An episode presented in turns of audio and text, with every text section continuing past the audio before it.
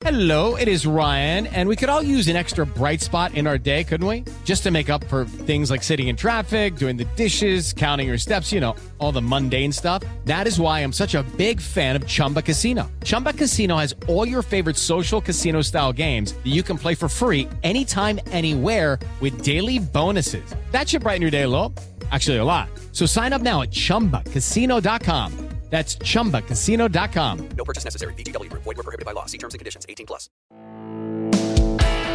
Este es el podcast de Alfredo Romo. 889noticias.mx. Tomemos un suspiro, un respiro de calma. ¿Cómo dice Sofía? Un remanso de paz, como dice mi Sofía, que le mando un abrazo. Un remanso de paz y hablemos de teatro. Habremos acerca de un proyecto que se llama El Improanalista. ¿El qué? Improanalista. Con nosotros esta tarde Carlos Dávila, que además de ser psicólogo, es actor y es actor de improvisación, lo cual se me hace un reto enorme. ¿Cómo estás, Carlos? Bienvenido. Muy bien, Alfredo, qué gusto saludarte. Gracias Eh, por estar aquí en la cabina. Al contrario, un placer y gracias por la invitación. Un saludo a tu auditorio. Y como mencionas, el proyecto del improanalista es un sueño que he venido desarrollando durante, pues que se estrenó cuatro años. Y es una mezcla un poco de mis dos mundos, de mis dos profesiones, tanto como actor de improvisación junto con psicología. Eh, desde hace años empecé a tratar de conjuntar esos dos mundos en uno solo y fue así como surgió. De hecho, curiosamente, lo primero que nació fue la palabra, el improanalista. Y suena muy interesante, fíjate, porque lo que yo decía al principio es que es actor de improvisación. Por ende entendemos que no es una obra común y corriente, por ende entendemos que es una obra maleable, dúctil, ¿no? Y sobre todo participativa, ¿no? Yo te diría, Alfredo, que es una obra inédita siempre. No Claro. importa la función, es no hay, inédita. no hay dos igualitas. Nunca. Y, y me encanta que lo menciones así porque efectivamente el, el teatro de improvisación tiene por consigna que puede haber un formato, puede haber más o menos una idea de las cosas que van a ir pasando. Sin embargo, todo el contenido no existe, se crea al momento. Como bien dices, con propuestas del público, con interacciones, pero también con mucha conciencia del presente, de los estímulos que salgan en ese momento, con eso es con lo que creas.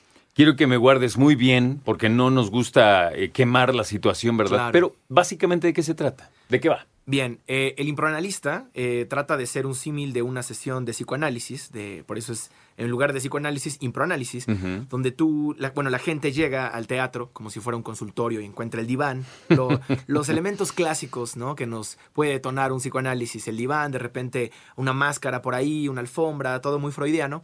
Y la idea es que yo tomo de un bowl que le llamo el inconsciente colectivo, las ideas que la gente depositó al inicio, bueno, cuando llegan, en las primeras llamadas. Yo saco de manera aleatoria un papel, lo leo al público, la gente dice, ah, yo leí ese, ¿no? Es como prueba de que todo es improvisado. Y en ese momento yo me volteo, 5 o 10 segundos, y comienza la historia.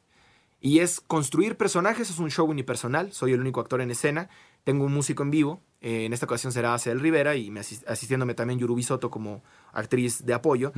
Eh, pero es un show unipersonal, de manera que estoy todo el tiempo inventando universos, creando fantasías y todos los personajes que se necesiten para llenar ese escenario. De por sí ser actor es un reto gigante. A mí me lo parece, la verdad. Eh, y ser un actor de improvisación es para mí un reto todavía más grande. Si de por sí todos los actores terminan improvisando en algún momento, y es lo que ellos me han platicado, Claro. hay que decir que improvisar a propósito, vamos a ponerlo así, Claro. no es cualquier cosa. ¿Qué te parece si hacemos un ejercicio? ¿Vale? Vamos a improvisar ¿Te un late? poquito. Me encanta.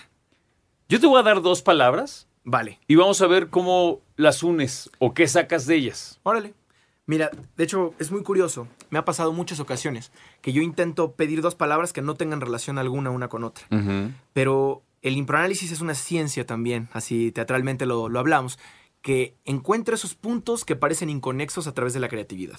Yo te digo que, aunque yo te rete a decirme dos palabras que no tengan relación alguna, para mí son sinónimos. Sea lo que sea que me digas, son parte de lo mismo. Te voy a mostrar. A ver. Dime una palabra, la primera que se te ocurra. Soldadura. Soldadura. Dime una segunda palabra que no tenga nada que ver con esta palabra anterior que es soldadura.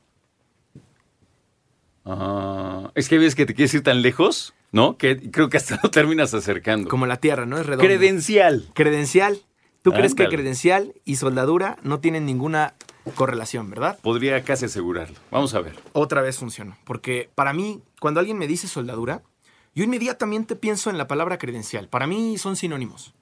Yo pienso en soldadura y pienso en credencial. Ahí te va, mira. Cuando alguien me dice soldadura, inmediatamente pienso en un soldado, pero que es muy duro, como si tuviera que ser de un temple muy eh, agrio. Cuando pienso en agrio, me imagino un limón, que también me imagino una naranja, pero cuando me imagino una naranja, me imagino un movimiento por ahí que fue muy famoso, con un niño que le llamaban Yagui y que bailaba el movimiento. Pero también me recuerdo el electromovimiento, que es una canción famosa de calle 13. Y cuando pienso en números de calles, me imagino algún pueblito. Y cuando pienso en un pueblito, me imagino un pueblo mágico que me hace pensar en magia. Y la magia me hace pensar en la vida, y la vida me hace pensar en lo verde. Lo verde me hace pensar en la legalización de algunas cosas. Algunas cosas me hacen pensar en otras cosas. Y eso es un hilo que va dando giro, giro, giro. Siempre las ideas para mí son como un universo que va girando en una espiral. Y una espiral se puede hacer una figura maleable de varios materiales. Sobre todo se utilizan en algunos ámbitos las espirales, como por ejemplo en la física cuántica, pero también en la física más simple, que tiene que ver con la electrónica.